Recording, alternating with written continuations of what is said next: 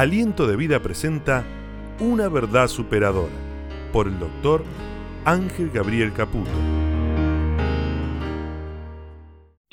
Esta es una fracción del mensaje del doctor Ángel Gabriel Caputo dirigido a los presentes en el auditorio Aliento de Vida y a toda América Latina a través de las diferentes plataformas asociadas.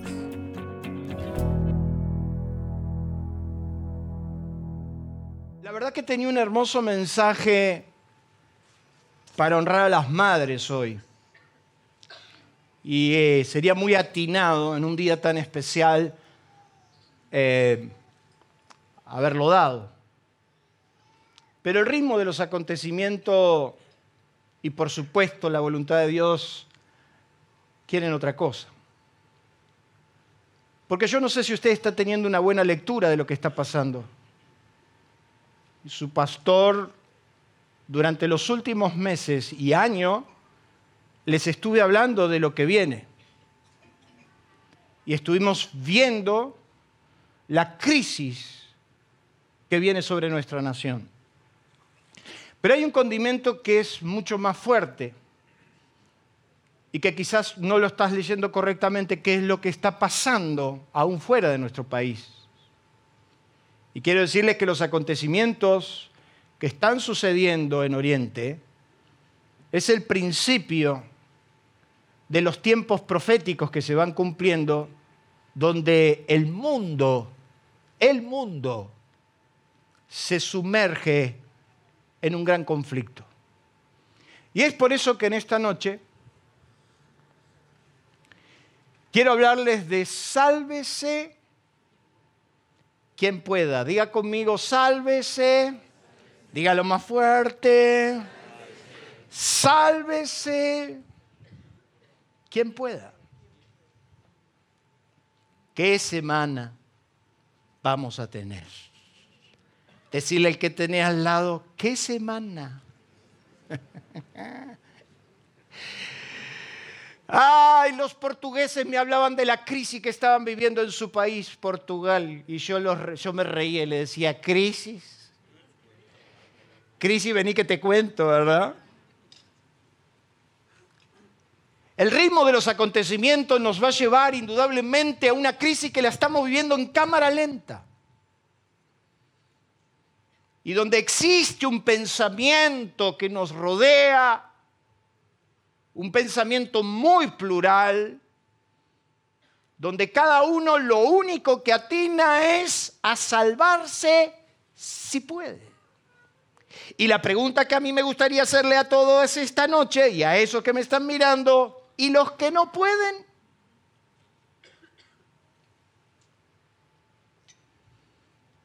Porque hay gente que se puede salvar, pero hay gente que no. Y los que quedaron en la borda del, del que se estaba hundiendo, ¿qué les pasó a ellos? ¿Y los que no pueden salvarse? ¿Y los que no pudieron encontrar un bote a tiempo? Entonces a mí me gustaría por el espacio de unas dos o tres horas, quédese tranquilo, hablarle de este pensamiento que nos rodea. En Filipenses, en el capítulo 2, verso 4 al 5, hay un texto que usted conoce de memoria que se refiere a nuestro Señor Jesús donde el apóstol San Pablo dice, no mirando cada uno por lo suyo propio, sino cada cual también por lo de los otros. Haya pues en vosotros este, ¿qué cosa? Este sentir. Pero vivimos en una época donde sálvese quien pueda significa primero yo, después yo y tercero yo. Y así nos va. Otra traducción cuando lee este versículo dice, atendiendo cada cual no solamente al bien de sí mismo, sino a lo que redunda en el bien del prójimo. Otra traducción dice, no se ocupen de sus propios intereses, sino también procuren interesarse en los demás, tengan la misma actitud, diga conmigo, actitud. Pero no es lo que nos rodea. Esta expresión muy nuestra es la expresión más contundente, permítanme hablarles con claridad, es la expresión más contundente del canibalismo que se vive hoy, que encarna de alguna manera el egoísmo más cruel y la satisfacción personal que prima, que dice ahí, que prima por encima de todo el bien común. Esto nos ha llevado a ser una sociedad patética, cruel, indiferente, donde solo importa lo mío y a los demás, lo decimos con todas las palabras, que los parta. Desde el que tira un paquete de basura desde arriba de un colectivo, hasta el que es capaz de mostrarse arriba de un yate a la cara de todos nosotros diciendo me importa nada tu vida, lo que nos está diciendo uno y el otro en cualquier extremo de la sociedad es lo único que importa es lo mío y que al resto, dígamelo usted, Por eso llegamos a donde llegamos. Yo el miércoles le decía en la reunión de oración, dejen de hablarme de la crisis. Porque la crisis no es producto de la nada. La crisis es producto de la inmoralidad de alguien. La crisis que nos rodea en un país tan rico como el nuestro, no hay forma que usted me explique cómo estamos viviendo ni de la manera que estamos viviendo, si no vamos explícitamente a este pensamiento, donde lo único... Yo le quiero contar un detalle, usted que es chusma, porque a usted le gusta, ¿verdad? Yo hablo con asesores, con asesores de política de primera línea y aún con algunos de ellos. Yo le podría a usted asegurar que las leyes que se firman en nuestro Parlamento se firman con la única salvedad e interés de ellos mismos.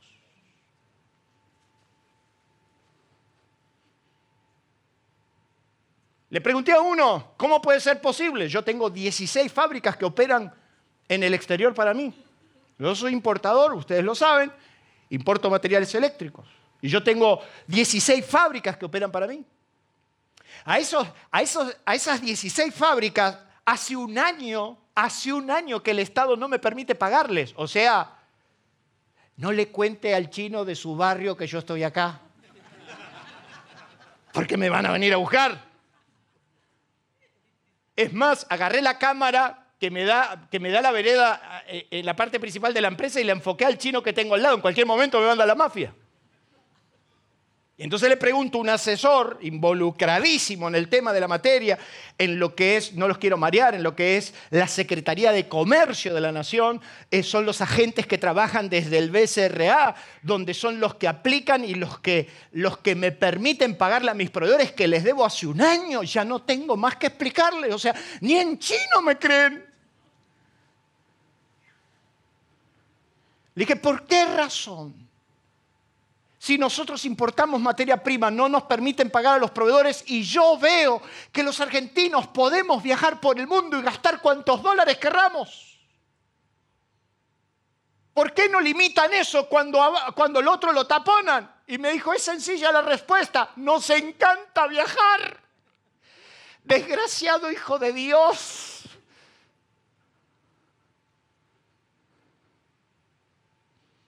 Vivimos en una sociedad totalmente patética, cruel, indiferente, donde no nos importa nada. La expresión del egoísmo más grande que podemos vivir en estos tiempos es lo que estamos por vislumbrar a partir de la semana que viene. Sálvese quien pueda. Pablo utiliza el ejemplo más contundente que nadie puede negar y es el del propio Hijo de Dios cuando en Filipenses dice el cual, el cual siendo en forma de Dios no estimó en ser igual a Dios como cosa que aferrarse, sino que se despojó a sí mismo tomando forma de siervo, hecho semejante a los hombres y estando en la condición de hombre se humilló a sí mismo haciéndose obediente hasta la muerte. Si Él siendo Dios pensó en todos nosotros, Jesús se despojó y cuando hablamos de despojarse, hablamos sencillamente de vaciarse de todo atributo, rango que implique una posición de privilegio. Mire lo que dice ahí, es privarse del bien que, que puede uno gozar. También dice que despojarse es desnudarse para cubrir la necesidad ajena. Un acto de dignidad requeriría de nuestros líderes, de que por una vez en su vida piensen en la gente. Y permítame hacer semejante denuncia en un día como hoy. Son inmorales cretinos. Jesús también desnudó la inmoralidad de sus líderes, de los que gobernaban. Porque quiero decirle que a esta nación, si la queremos un poquito, tendremos que dejar un poco de costado lo nuestro para pensar en el bien común. ¿Cuántos dicen amén? Se atreve a darle un aplauso a Dios por eso.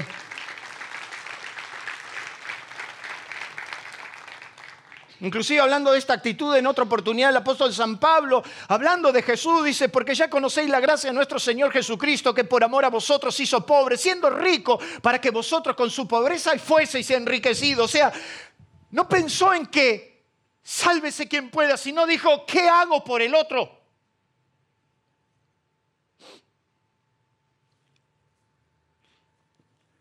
Yo no sé usted, Pero a mí me duele profundamente lo que nos está pasando. Y quiero abrir mi corazón para que usted lo entienda. Y es por eso que el domingo próximo, un día tan importante, yo te quiero pedir un favor. Yo te quiero pedir el favor de que no hagas por hacer lo que vas a hacer, que es votar. Y no me pienso poner en ninguna definición de ningún carácter, porque son todos iguales. Pero antes de ir a poner tu voto, yo te invito a que te arrodilles y le pidas a Dios lo mejor para nuestra nación.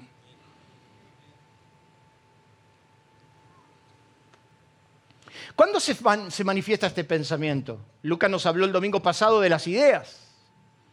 ¿Cuándo se manifiesta este pensamiento que llevamos adentro? Me decía el otro día, a mí no me interesa, yo ya me compré todos los dólares que me tenía que comprar, así que por mí que reviente todo. ¿No lo escuchan ustedes le estoy hablando en chino, verdad? No, bueno, yo total estoy asegurado. ¿Cuándo se manifiesta este pensamiento? Este pensamiento se manifiesta muchas veces cuando el barco... Hay un dicho que dice que cuando el barco se hunde, las primeras que salen son las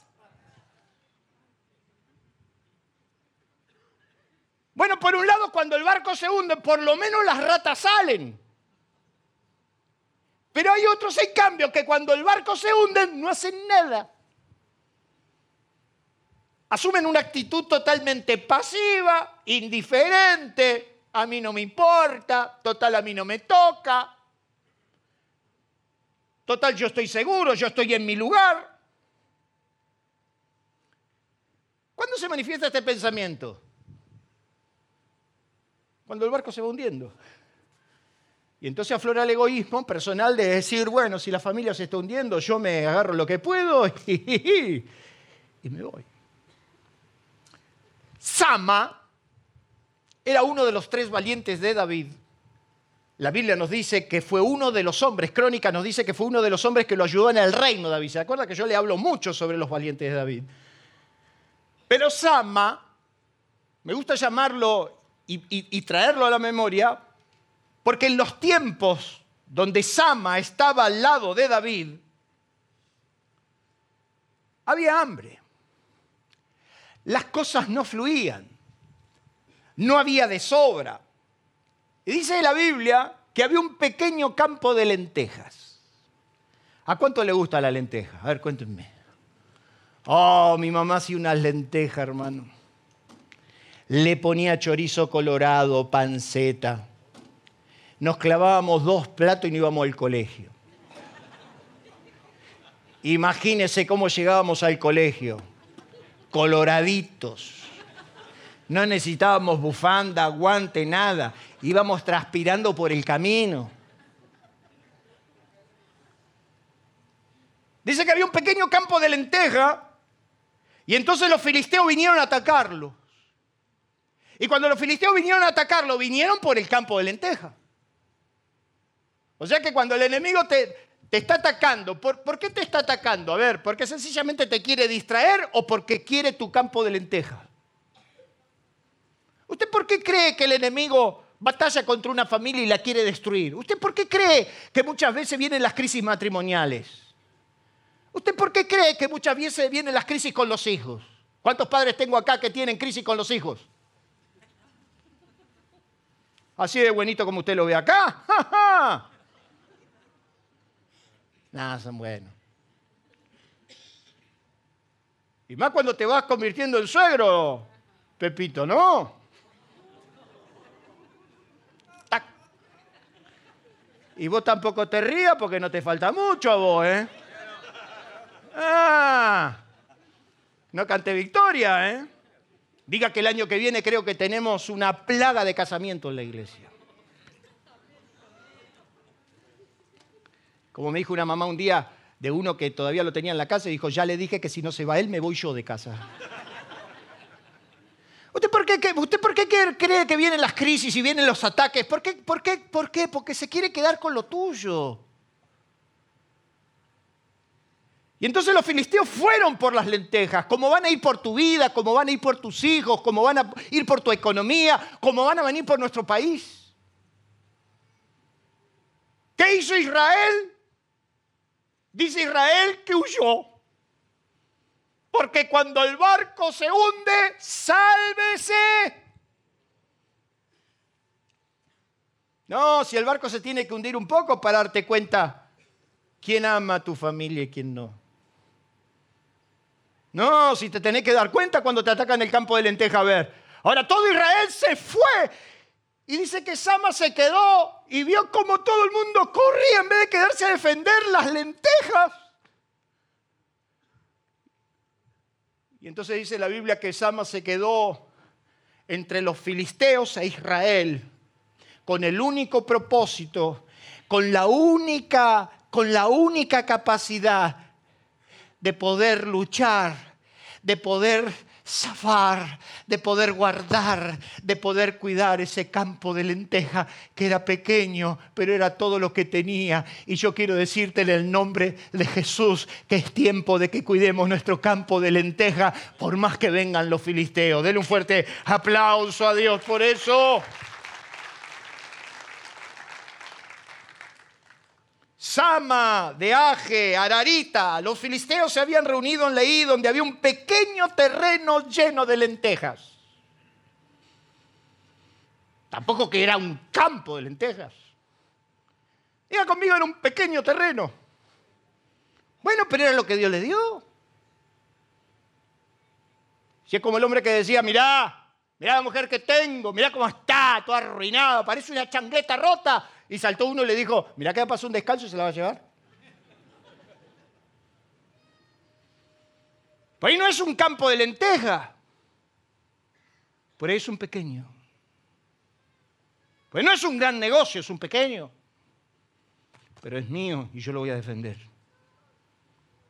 Y entonces la Biblia dice que Sama se levantó porque el pueblo había huido de los filisteos, entonces se paró en medio de aquel terreno y lo defendió y mató a los filisteos.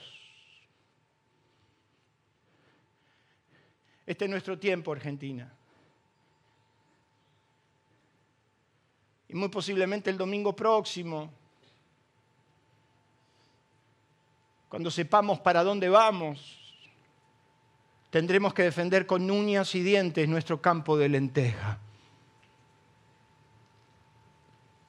Algunos huyen como ellos, otros sencillamente se echan a dormir, asumen una, asumen una actitud pasiva, no se comprometen con nada. Ahí lo tenés a Jonás. ¿Te acordás? Ese que sirve para nuestras clases bíblicas, ese que cantamos, ese que predicamos, Jonás. Jonás sabía, y, yo quiero, siempre digo lo mismo, por favor no se enoje con Jonás porque Dios lo llevó y lo mandó a que vaya a liberar a la nación que después los iba a oprimir, o sea, tenía todo el mérito del mundo para no aceptar esa, orden. Jonás le dijo, quiero que te levantes, le dijo Dios a Jonás, quiero que te levantes y vayas a Nínive porque yo quiero salvarla. ¿Cómo voy a salvar a Nínive si Nínive es la capital del reino de Asiria que mañana nos va a venir a invadir? ¿Cómo? Es como si yo me mande a orar por mi suegra. Mando a orar vos. No, suegra, espérame, porque ahora voy, ¿eh? Para que vean que voy de frente. Termina la reunión y me voy de mi suegra. ¿No si Dios te manda a orar? Por tu yerno. Ese que se llevó la niña de tus ojos. Ni hablemos de la moabita. Que te llena el nene. Claro que lo entiendo a Jonás. Que se sacó un boleto a Tarsi y dijo, yo me las tomo. Sálvese. Y dice la Biblia que arriba del barco, usted conoce la historia, ¿se acuerda? Nosotros lo cantábamos, si hemos atormentado a nuestros chicos. Jonás no le hizo caso a la palabra de Dios. Jonás no le hizo caso. Y los chicos escuchando, a la palabra de Dios. Y vino un pez muy grande y se lo comió. ¿Sabe cómo salíamos de esa clase bíblica nosotros? Dice la Biblia que Jonás sacó el pasaje, se fue al barco y se fue a la bodega y se echó a dormir. Se desató una tempestad donde la barca iba para un lado, iba para el otro, los marineros corrían, saltaban, bajaban, tiraban los enseres, hacían algo. O sea, hay gente que se está hundiendo el barco y no hace nada. Yo conozco cristianos que no fueron a votar.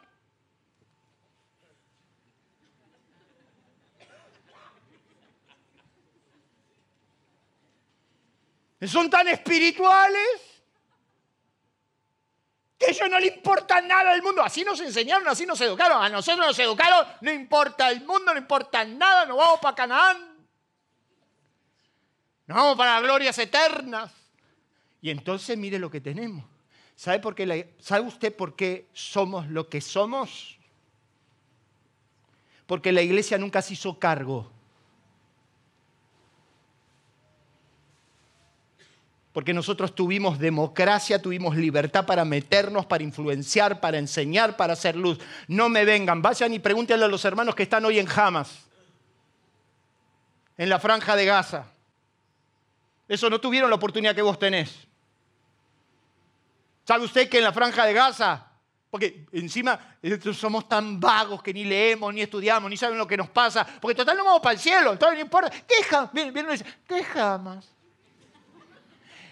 ¿Y por qué están peleados? Pero si la historia data del error de Abraham, o sea, esto que está pasando hoy es fruto de la metida de pata de Abraham con Agar.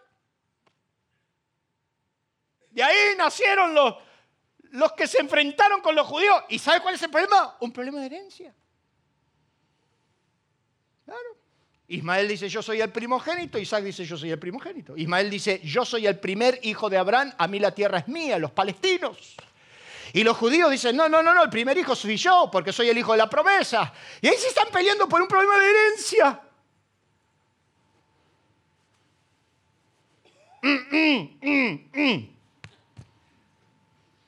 ¿O usted nunca vio a una familia destruirse por un problema de herencia? El 59% de esa gente es pobre.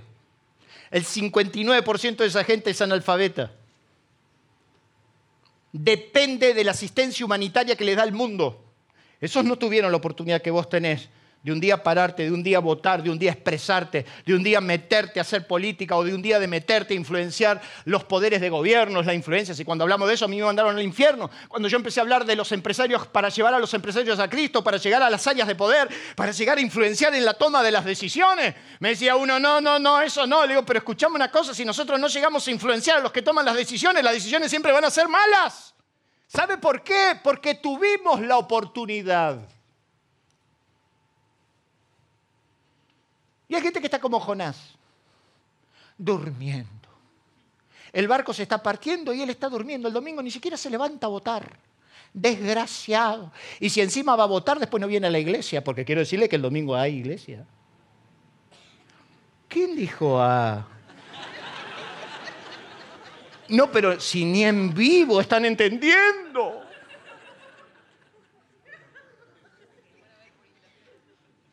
Ay, no. No, yo te digo la verdad. Yo voy a aceptar la propuesta que Moisés no aceptó. Un día Dios a Moisés le dijo, a esto los barro del planeta y te pongo sobre un pueblo mejor. Que Dios no me lo pida, hermano. Que Dios no me lo pida. El domingo no tendremos clase bíblica porque estamos en horario de veda. Y la situación va a ser compleja. Y para que haya clase bíblica a las 6 de la tarde nos tenemos, tenemos que venir en horario prohibitivo. Pero a las 19 horas lo espero. ¿eh? Decirle al que tenía al lado, a las 19 horas te espero. Con o sin nuevo gobierno, a las 19 horas te espero. Por lo menos vamos a venir a orar acá para ver lo que nos va a pasar. Porque el lunes 23 arrancandonga. Jonás estaba durmiendo. Total, a él lo único que le importaba era morirse. Porque hay gente que también, sálvese quien pueda, significa, yo me mato hoy y se terminó el problema. Dice que Jehová hizo levantar un gran viento en el mar y hubo una tempestad tan grande que se pensó que se partía la nave. Hay gente que ni, ni siquiera partiéndose la familia es capaz de venir a doblar rodillas.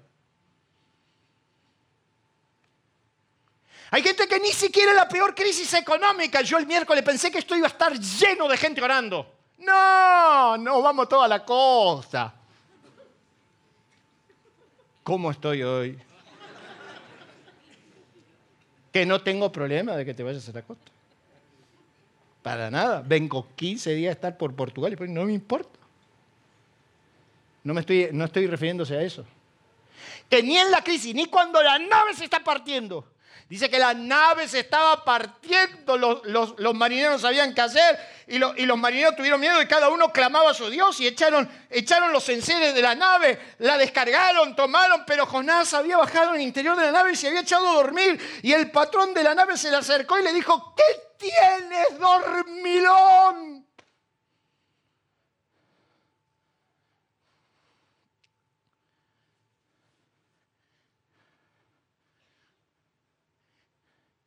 Si el jefe de la nave vendría hoy acá, ¿sabe lo que le diría a la iglesia? ¿Qué tienes, dormilón? Si el jefe, el jefe jefe, ¿eh?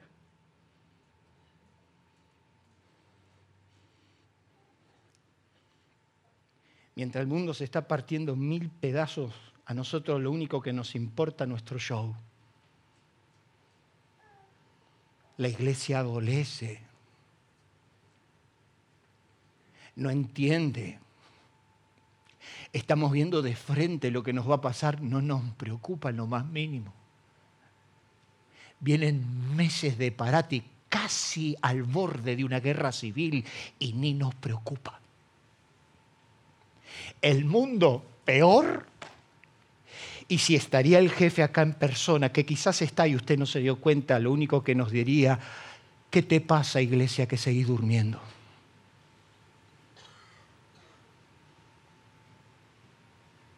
Es tiempo de despertarnos, hermanos.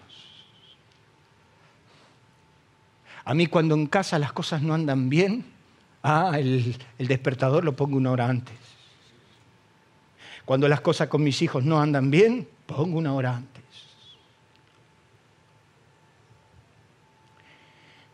Y voy al único lugar donde tengo todo. Entraba esta madrugada a mi lugar de oración y le dije, Señor, no necesito más de lo que está acá adentro, una Biblia y un anotador. Cuando un viejo profesor me enseñó, siempre acostate con la Biblia y un anotador por si Dios te despierta la noche para escribir. Y mis primeros mensajes fueron a las 2, 3 de la mañana.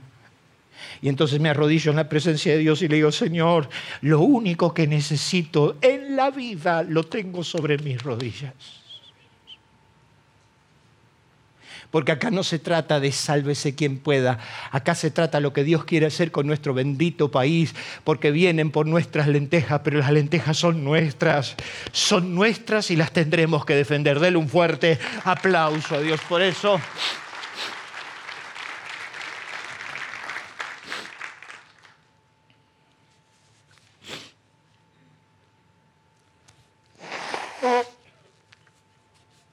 Te pregunto si vas a seguir durmiendo.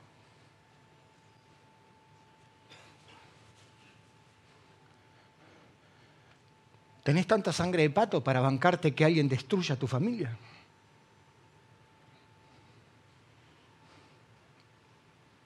¿Tenés tanta sangre de pato para bancarte que sigan arrasando nuestra nación? ¿O será que la iglesia se puede levantar como la sal y la luz de este mundo? ¿Cuándo se manifiesta este pensamiento? Cuando te confundís. Cuando estás confundido. Cuando no tenés los valores claros. Cuando te confundís. Cuando estás dispuesto a cualquier cosa con tal de salvarte. Te confundís y hasta sos capaz de negar los fundamentos que siempre creíste y los principios que siempre abrazaste cuando sos capaz de venderlos por nada. Entonces te confundís. Si toda la vida abrazaste este valor, si toda la vida abrazaste este fundamento, si toda la vida, ¿cómo lo cambias ahora? Y bueno, pero mirá, se me presentó la oportunidad y bueno, yo me tengo que salvar, viejo. ¿Qué quiere que haga? ¿Usted nunca lo escuchó? Gente que es capaz de hacer cualquier cosa con tal de mantener una posición gente que es capaz de mantenerse por mantener su imagen, por seguir teniendo lo que tiene. Si te puede estafar, te estafa. Si te puede robar, te roba. Estamos en un momento de la vida donde todos le importa nada. Donde los valores, yo soy fruto de una generación donde en mi casa, en el comedor de mi casa, venía mi ingeniero, le decían a mi papá, Nicola, ¿cuánto vale el metro de hormigón? Tanto, ¿me hace un edificio? Sí, se daban la mano y empezaba. Hoy firmamos los contratos y son truchos.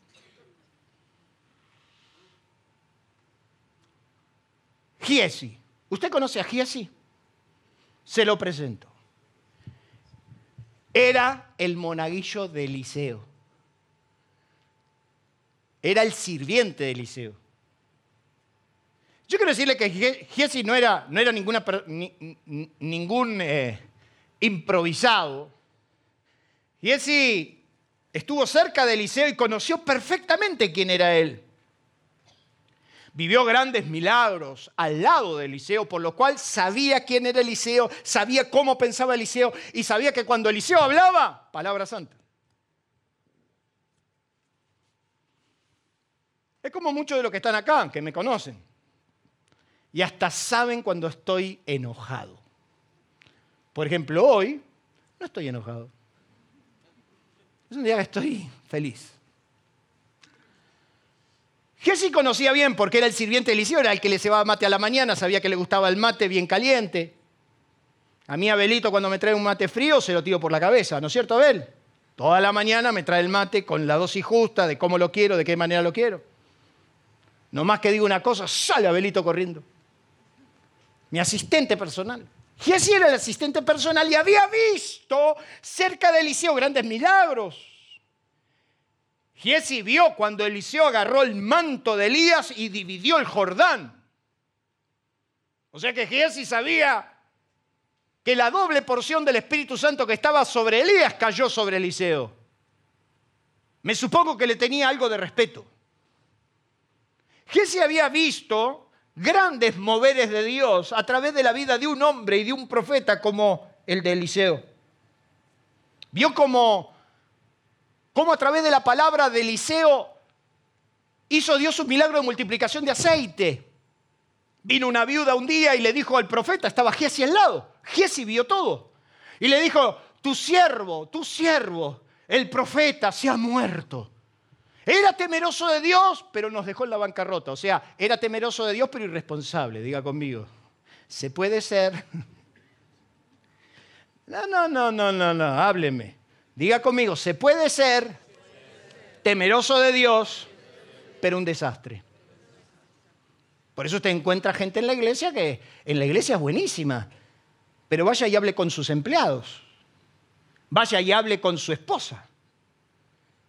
Dice, tu siervo era profeta, era temeroso de Dios, pero nos dejó endeudado y vino el acreedor a tomarme a los hijos por, por, por paga.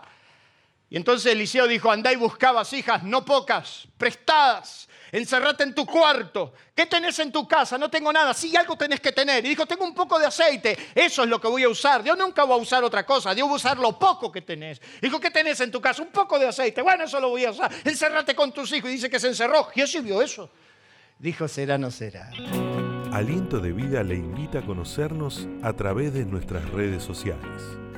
En la web, en Facebook, en nuestro canal de YouTube y Spotify.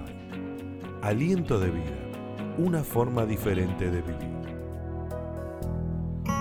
Aliento Escucha, nuestro WhatsApp 11 3948 5138. 11 3948 5138. Aliento Escucha. Para mí que Giesi se comió la berenjena de Samuelito y quedó pipón, está diciendo cualquier cosa. ¿Cómo, ¿Cómo hace Samuelito que Dios te bendiga? Esas berenjenas son alucinantes. Un aplauso para Samuel que me hace berenjenas. Dice, la viuda se encerró en el cuarto y el aceite se empezó a multiplicar. Y entonces vino y le dijo al profeta, se multiplicó el aceite, andá y vendé, vendé el aceite y pagá las deudas y se terminó el cuento. Entonces Giesi vio eso. Giesi vio también milagros extraordinarios, como por ejemplo la concepción de la tsunamita. La tsunamita lo recibía en su casa, era de Sunam, era una, una provincia apartada. Y la Biblia dice que, que, esta mujer lo recibía siempre Eliseo y entonces, entonces le hizo un, un, dormitorio para que él pueda reposar. Y entonces Elías lo llama a Giesi y le dice, andá y decirle a la mujer, ¿qué quiere que hagamos por ella? Mirá cómo nos recibe, nos da de comer, nos prepara la mesa, nos prepara la cama. Giesi era el portavoz, iba a la tsunamita y le decía, ¿qué quieres que haga el varón de Dios por ti? Nada, no necesito nada. Y entonces volví y le decía, mirá, Eliseo, no quiere nada. Giesi vio todas esas internas. Y entonces Eliseo le dice a Giesi, ¿y qué, qué opinas? ¿Qué podemos hacer por ella? Mirá, no tiene hijos. Y el marido es grande. Es grande. Llámala. Y Jesús iba a buscarla a la viuda. Vení que el profeta te quiere hablar. La llevaba. Jesús estaba en toda esa. Estaba en las menudencias. Lo trae, la trae la mujer. Y entonces el profeta la mira y le dice, dentro de un año vas a abrazar un hijo. No, no te burles de mí. No te burles de mí, ya soy grande. Vas a ver y ¡pum! le viene el hijo. O sea, vio esos milagros. De repente el hijo se muere y entonces la mujer lo fue a buscar y fue Giesi. Eliseo le dice, Giesi, agarra mi báculo, andé y tiráselo. Y dice que al chico lo depositaron en la cama donde dormía Eliseo. Y dice que lo depositaron sobre él y entonces dice que fue Giesi con el báculo y no reaccionaba, pero el profeta se tiró arriba, boca con boca y resucitó. Ya a esta altura del partido, si a mí me pasa algo con alguien que estoy al lado, le empiezo a tener un cierto respeto, ¿sí o no? No te digo que haga lo que usted hace conmigo, que no le importa nada, pero...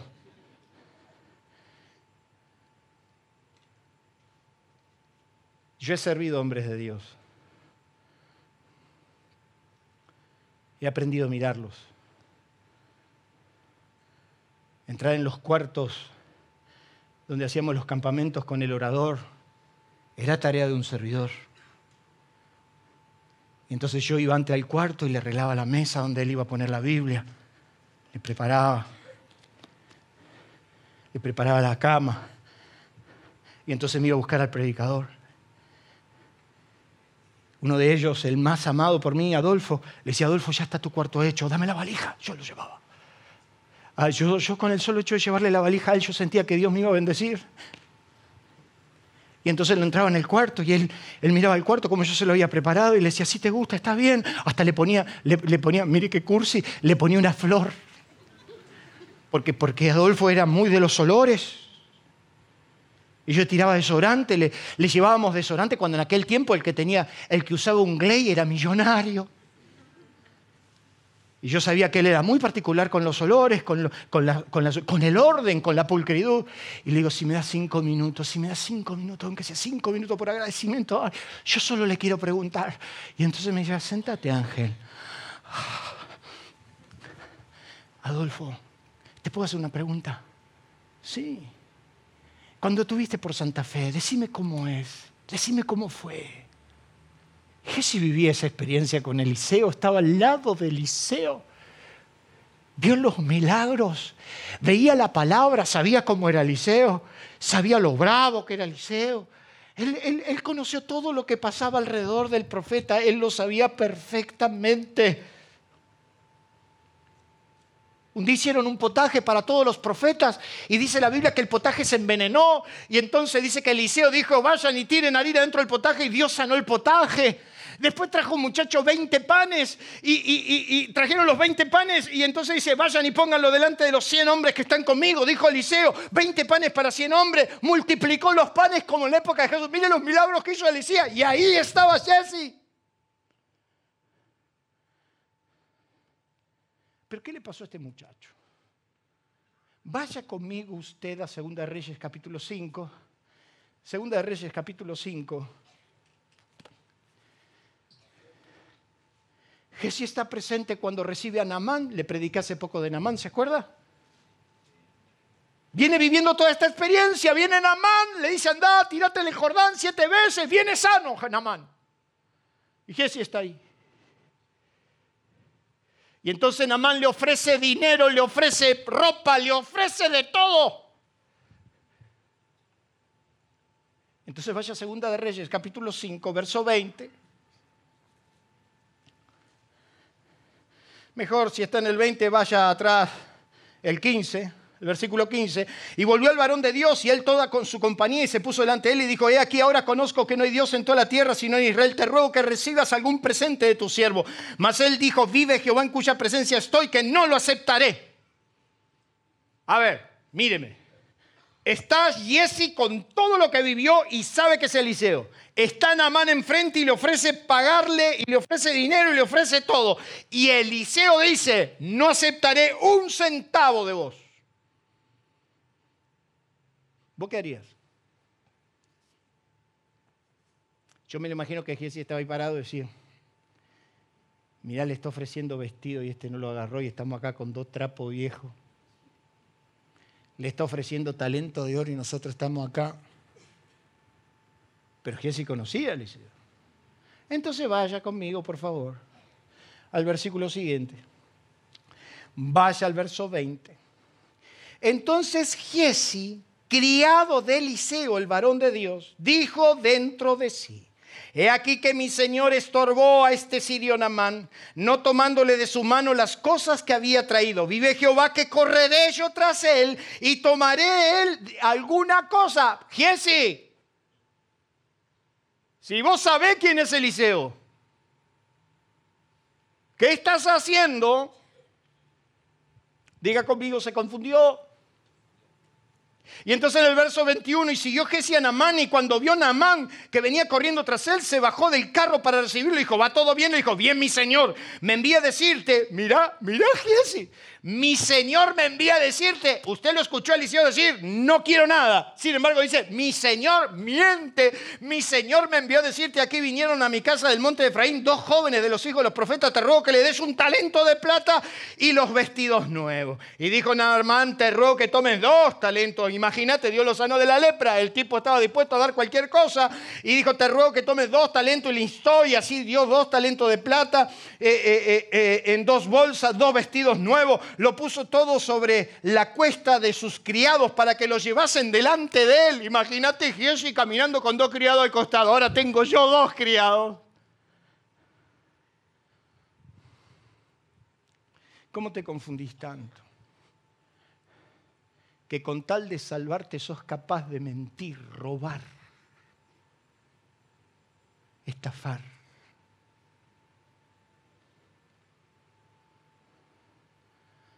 Acompáñeme. Verso 24. Así que llegó a un lugar secreto, lo tomó de mano de ellos, lo guardó en la casa, luego lo mandó a los hombres que se fuese y entró y se puso delante de su señor. Y Eliseo le dijo: ¿De dónde viene Jesse? Y él dijo: Tu siervo no ha venido de ninguna parte. Y él entonces dijo: ¿No estaba también allí mi corazón cuando el hombre volvió de su carro a recibirte? Es tiempo de tomar plata y tomar vestidos y olivares, viñas y ovejas, bueyes, siervos y siervas. Fíjese que, el, fíjese que Eliseo no le dice es lícito, le dice es tiempo. Jesse, ¿qué te pasó? Vos estuviste cuando yo hice los milagros, vos estuviste cuando yo di la palabra, vos estuviste, ¿qué te pasó? Es tiempo de agarrar plata de la gente, es tiempo de agarrar vestidos de la gente, es tiempo de estafar, es tiempo de mentir, entonces mire cómo termina Giesi en el verso 27, por lo tanto la lepra de Namán se te pegará a ti y a tu descendencia para siempre, y salió delante del leproso blanco como la nieve.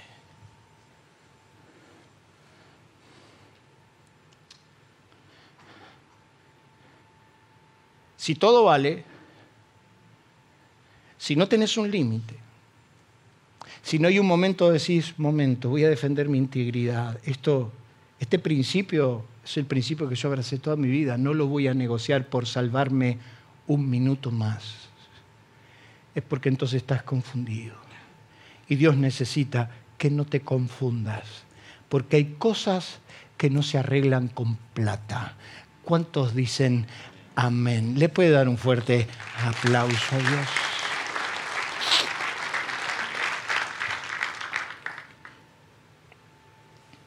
¿Cuándo viene este pensamiento? Cuando se pone difícil todo. Qué lindo que va a estar el 23. Hermoso. Diga conmigo así, como lo digo yo en un fardo de Ángel Caputo. Hermoso. Qué linda que va a estar la otra semana. si usted se reía cuando yo le hablaba del dólar a 500. Ahora me están dando el dólar ROFEX al día lunes 23,750 al oficial. Diga conmigo qué lindo que se va a poner. Cuando las cosas se ponen difícil, la desesperación te gana. Y este es un momento donde nos vamos a quedar en paz. Decile a la que tenés o al que tenés al lado, tranquilo. Pero se puso muy difícil y se va a poner peor. Deje de decir esas cosas malas. No, hermano, no.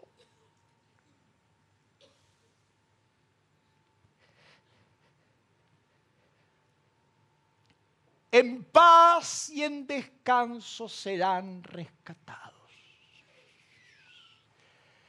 Así que sencillamente le recomiendo que usted abra su Biblia, se encomiende a Dios y tenga paz. Fue extraño escuchar cómo la tribu más poderosa de Israel, llamada la tribu de Judá, se rindió frente a una montaña de cascotes.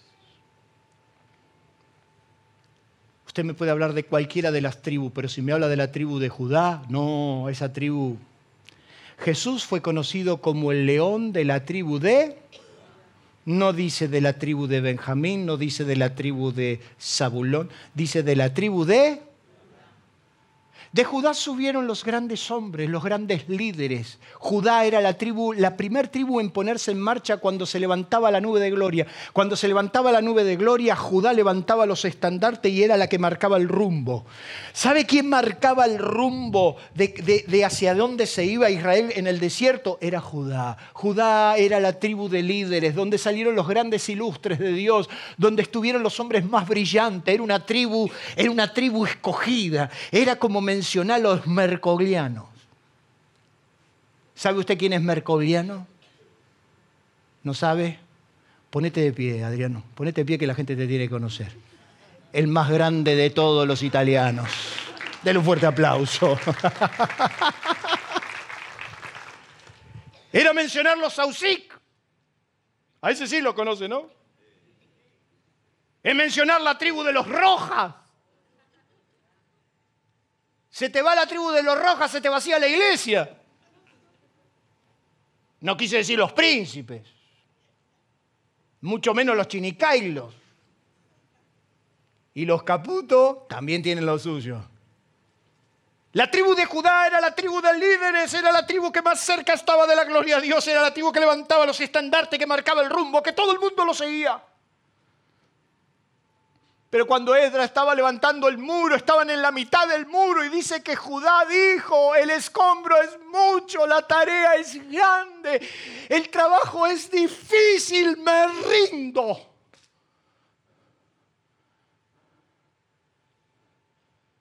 Cualquiera te puede plantar la renuncia, pero, pero Judá no. Judá no pudo haber renunciado. Si te renuncia Judá, ponete las pilas porque algo anda mal. Y entonces dice que Nehemías cuando escuchó que Judá se rindió frente a la montaña de escombro, diciendo, el escombro es mucho, la tarea es difícil.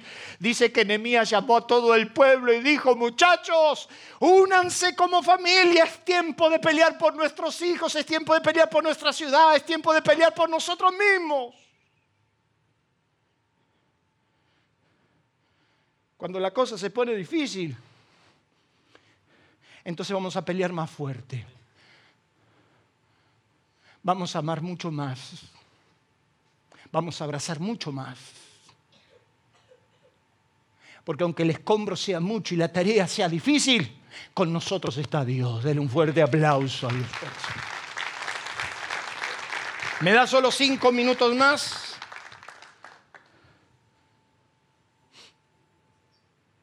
¿Lo puede leer? ¿Cuándo quieres huir como una rata? ¿Cuándo te querés salvar a vos mismo sin importarle a nadie? ¿Cuando el miedo? ¿Usted cree que yo no tengo miedo? Yo estoy temblando de miedo. No, Ángel no tiene miedo. ¿Qué no voy a tener miedo? La Biblia dice que el miedo viene por tres razones. La Biblia dice que el miedo primero te esclaviza. Cuando el miedo viene a tu vida y se apodera de tu vida, te esclaviza. Pablo dice a los romanos, ustedes no recibieron el espíritu de esclavitud para estar otra vez en temor, sino que habéis recibido el espíritu de adopción por el cual clamamos Abba Padre. La primera función del miedo es esclavizarte, la segunda es atarte. Te limita, te neutraliza. Yo sé lo que es el pánico miedo de tomar una sola decisión, atado, siendo un hombre que tomo decisiones todo el tiempo, que estoy acostumbrado a estar bajo presión, que estoy acostumbrado a tomar decisiones todo el tiempo, de repente me encuentro paralizado, atado por el miedo. Lo dice Proverbios, que el temor del hombre le pone lazo, mas el que confía en el Señor será exaltado. Y por último, el miedo te viene a condenar. Porque dice Juan que en el amor no hay temor, sino que el perfecto amor echa fuera el temor. Porque el temor lleva en sí castigo. Cada vez que yo temo, desconfío de Dios. Pero muchas veces el miedo te supera. Y entonces la Biblia dice que Elías, siendo el profeta que fue, cuando escuchó la amenaza de Jezabel, dice que agarró, dejó a su criado por el camino y se fue al desierto porque deseaba morirse, viendo pues el peligro, viendo pues el peligro, dejó a su criado y se fue para salvar su vida. Escúcheme bien, Elías se fue para salvar su vida. Sálvese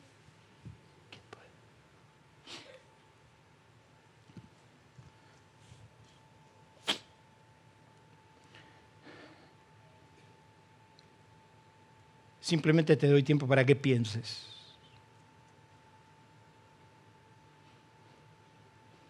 Porque aunque el miedo nos supere, no es tiempo de salvarnos a nosotros mismos.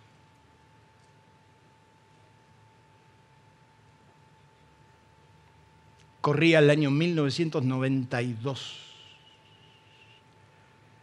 le llevé a mi papá la noticia de que en 24 horas nos embarcaba, nos embargaban y nos remataban hasta la casa que él había hecho.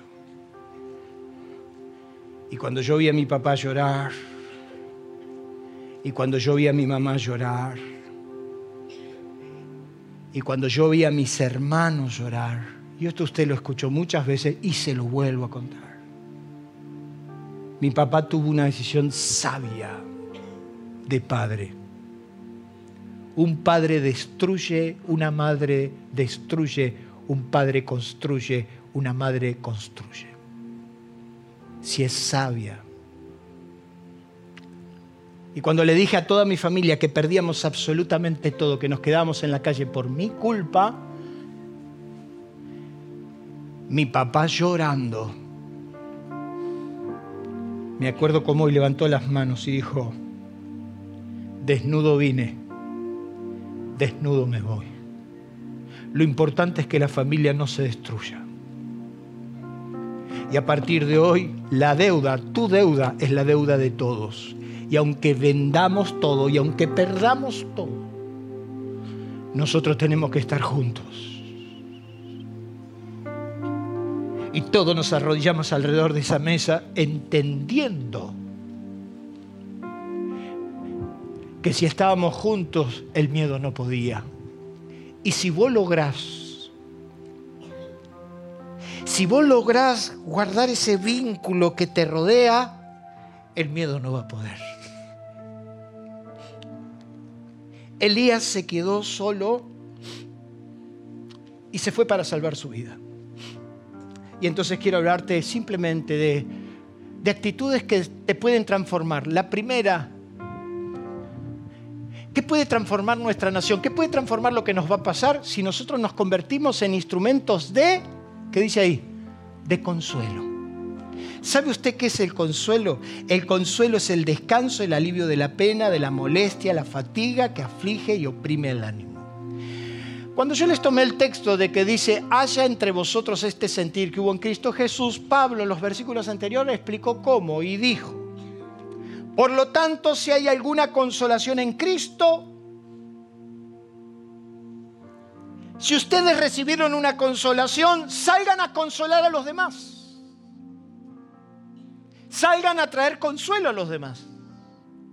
El apóstol San Pablo dice que bendito es nuestro Dios que nos consuela en nuestras tribulaciones, para que a través de la misma consolación que nosotros hemos recibido, consolemos también a los otros. ¿Qué significa eso? Que en medio de tanto dolor la iglesia tendrá que transformarse en un instrumento de consuelo. La iglesia de alguna manera tendrá que enterarse que somos los que consolamos y no los que enterramos al muerto. ¿Son de los que consuelan o son de los que entierran? Entonces la gente está desesperada, todo el mundo corriendo, la crisis que viene y esto, ¿qué vamos a hacer? Y entonces cuando te ponen a decir que Milley, que Bullrich, que Massa, ¿vos de qué lado te pones? Vos te tenés que poner del lado correcto. Decirle, mira, yo no sé si es A, es B, es C. Yo por ahí voy con A, vos con B, el otro con C, no importa. ¿Sabes lo único que sí importa? Que entendamos que Dios puede sacarnos de esta crisis. Mire cómo cambia la cosa. Le da un fuerte aplauso a Dios por eso. Y usted trae consuelo. Y entonces usted le puede decir, a mí me fascina ir con los empresarios quebrados, me encanta ir con la gente que le va mal. Cuando hay uno endeudado, arruinado, me encanta, porque yo lo miro y me, yo me, me imagino, mira, yo estaba igual que vos. Pero quédate tranquilo, que hay mañana, que hay futuro, que se puede, que vas a salir adelante. Porque si Dios me sacó a mí, te puede sacar a vos. ¿Qué es eso? Consuelo. ¿No dijo Jesús, el Espíritu del Señor está sobre mí por cuanto Él me ha enviado a sanar a los quebrantados de corazón? ¿Qué están todos allá afuera? Quebrantados. ¿Cómo estamos en Argentina? ¿Cómo están todos? Quebrantados que no hay luz, que no hay... Me vino 80 mil pesos de luz, me dijo el otro día, 80 mil pesos de luz. Y le digo, bueno, no te da problema. El día que no la puedas pagar, te enganchas. Mire qué pastor, ¿eh? Nada, no se enganche. A sanar a los quebrantados de corazón. Están todos quebrantados, ¿qué vamos a hacer? Vamos, vamos a añadirle leña al fuego. Vamos a decirle, sí, es verdad, son todos unos delincuentes. Y aparte ese Milei, ese Milei, ese nos va a llevar una guerra civil. Y la otra. Y el otro, que el ministro de Economía quiere ser presidente. Ojalá que Dios nos lleve a consolar. A decir, mira, quédate tranquilo. Nada a Dios se le escapó de sus manos, ni tu boleta de luz a 80 mil ¿Te duele una boleta de 80 mil? Espera que venga la de 150. ¿Qué dice ahí? Canales del Espíritu Santo. algún consuelo, compártanlo. Si hay alguna comunión del Espíritu, denla. Jesús dijo, el Espíritu Santo, el cual estará en vosotros, Él les hará recordar todas las cosas, porque tomará de lo mío y se lo dará a ustedes, Él hará presente. Entonces, te tenés que transformar en un canal del Espíritu Santo. Y entonces, vos lo mirás al tipo que está totalmente sacado, que se cae todo, que se rompe todo, que el dólar... Y entonces el otro día me dice, ¿puede estar el dólar a 1200? No, le digo, de ninguna manera, puede estar a 2000.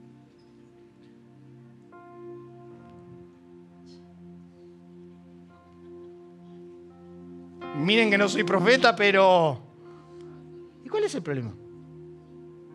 Si vale 2.000, si vale 1.000, si vale 500, si vale 5.000, ¿cuál es el problema si la Biblia dice, he nacido y envejecido y no he visto justo desamparado ni que su simiente bendiga el pan? ¿Cuál es el problema? ¿Cuál es el problema?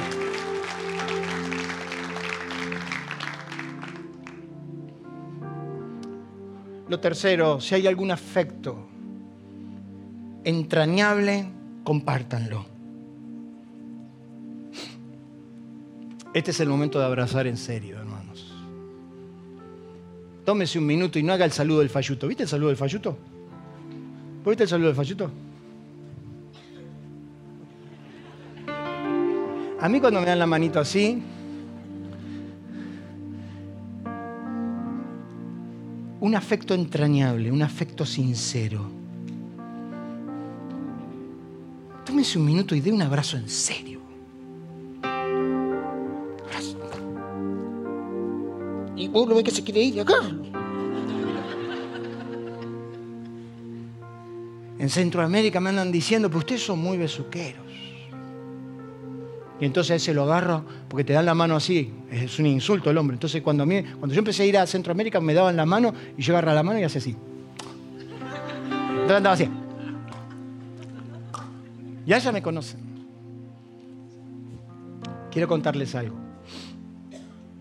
El día martes por la noche tengo una urgencia. Me tengo que subir un avión y viajar 16 horas para viajar al Salvador. De un amigo entrañable como Mauricio que está muy mal. Le dijo a, a su mano derecha, solo quiero ver a Ángel. El rector de la universidad vino a Buenos Aires, me pidió una reunión para decirme, Ángel, yo sé que sos un hombre muy ocupado, pero el viejo te necesita y te quiere ver. Problema. El martes con mi esposa nos subimos un avión 16 horas de vuelo. Voy a estar en Salvador miércoles, jueves y viernes. Tenemos una convención de empresarios que se da en esa época y donde muy posiblemente esté con alguien muy importante El Salvador, que ya sabe usted de quién se trata. Pero yo estoy viajando para abrazar a mi amigo. Yo necesito besar a ese viejo que hace 25 años atrás me abrió la puerta de la universidad para que yo diga lo que quise y me haya conectado por el mundo. Yo el sábado a la noche, escúchenme bien, el sábado a la noche, el sábado a la tarde, 2 de la tarde, tomo un vuelo a Buenos Aires que aterrizo el domingo a las 4 de la mañana acá para llegar, tomarme unos mates, ir a votar y a la noche estar en la reunión. No lo cuento para que usted piense que yo soy un genio. Porque las flores se dan en vida y porque hay momentos que los afectos entrañables, los afectos sinceros, cuando usted ama a alguien, usted lo tiene que demostrar y usted lo tiene que abrazar. Y si la está pasando mal, usted tiene que llevar el abrazo de Dios, tiene que ser un canal del Espíritu y tiene que demostrar el afecto cuando es sincero. Dele un fuerte aplauso a Dios.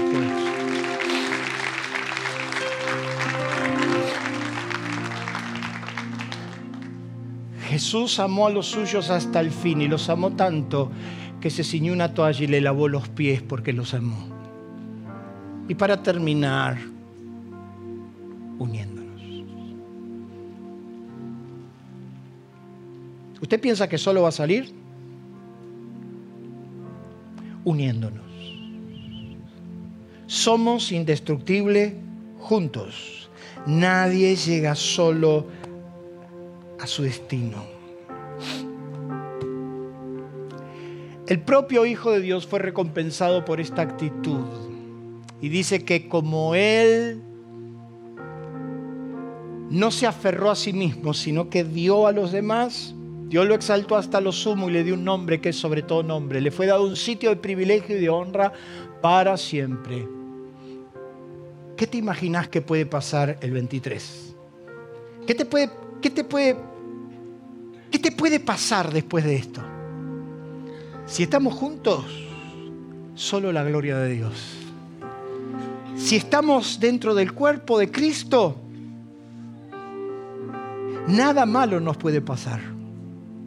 Si estamos dentro del cuerpo unidos, como dijo Jesús, para que para que ellos sean uno como nosotros somos uno, para que el mundo crea, la gloria que me diste, yo les he dado. ¿A quién les va a dar la gloria? Al cuerpo, no a la estrellita.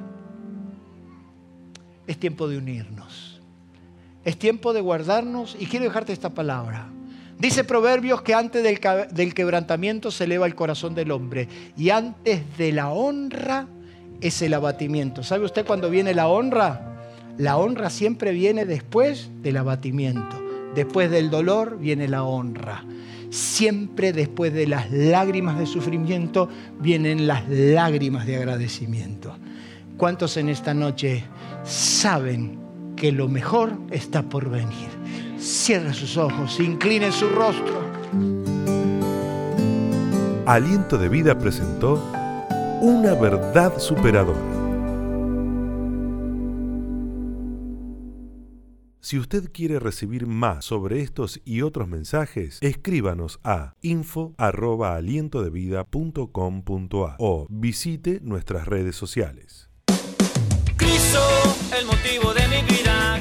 Nuestro auditorio se encuentra en la ciudad de San Justo, Partido de la Matanza, provincia de Buenos Aires, Argentina. Usted será muy bienvenido en este lugar. Aliento de vida una forma diferente de vivir.